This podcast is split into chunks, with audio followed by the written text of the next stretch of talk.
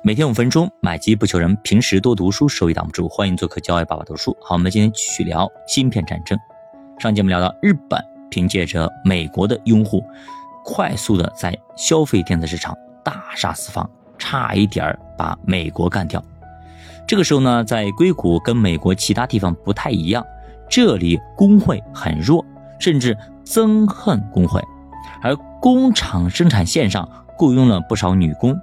一个是呢，他们工资便宜；另外一个呢，就是女工更擅长呢组装和测试，比男工人更加的细致。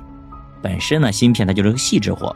甚至一九六五年，美国国会决定放宽移民，这个时候使得很多的外国女性加入到了硅谷的劳动力队伍当中。不过，即便是这样，工人似乎还是不够用。那么，诺伊斯在香港。还投资了一条无线电装配厂，当时香港还在英国的管辖之下，但是工资却只有美国的十分之一，也就是说，美国一个月一万，那么在香港一个月一千。后来他们发现，香港的装配工人不但便宜，而且呢还好用，而且接受度极高，速度比美国还快一倍。那个时候的香港还是个制造中心。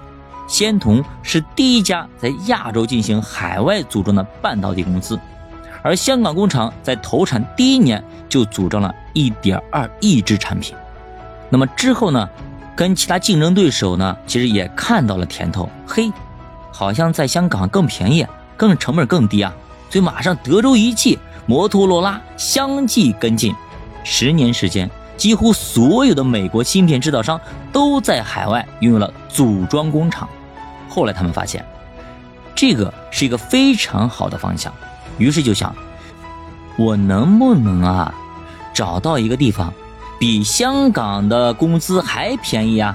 香港那个时候呢是二十五美分时薪啊。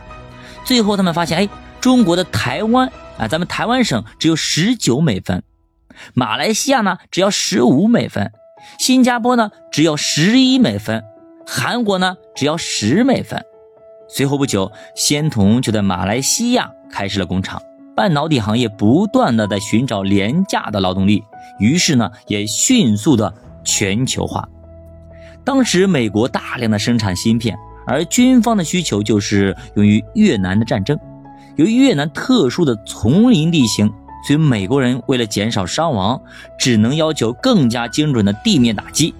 越战开始的时候，他们的炸弹平均落在目标四百二十英尺以内，相当于一百二十八米以内，这个范围还是有点大。军方呢也不太满意。后来呢，德州仪器的工程师不断的通过微电子技术来做技术改进，他通过这个卫星和飞机捕获的目标。然后让导弹进行跟踪，而且呢还不能太贵，这在当时听起来有点像科幻小说一样的啊。工程师们在导弹上追加一个小翅膀，当时炸弹在空中坠落的时候，这个小翅膀可以引导导弹飞行，其实就是巡航导弹啊。通过激光系统控制机翼，通过芯片来控制，结果九个月的时间就做出来了。并且通过了军方的测试，造价是九点九万美元。一九七二年，美国飞机上就装备了这种导弹，精准炸掉了青化大桥。从此，美军开始装备这种精准打击武器，而它使用的科技也是一个激光传感器和两个晶体管。虽然越南战争美国失败了，但是它却成了一个武器的试验战场。让美国的军用武器直接升华了，全面升级，再到海湾战争将会让全世界眼前一亮。那么讲完芯片，就要讲什么？集成电路。那集成电路的供应链，它到底是怎么建立起来的呢？咱们下节继续接着讲。教我的书陪你慢慢变富，咱们下节再见。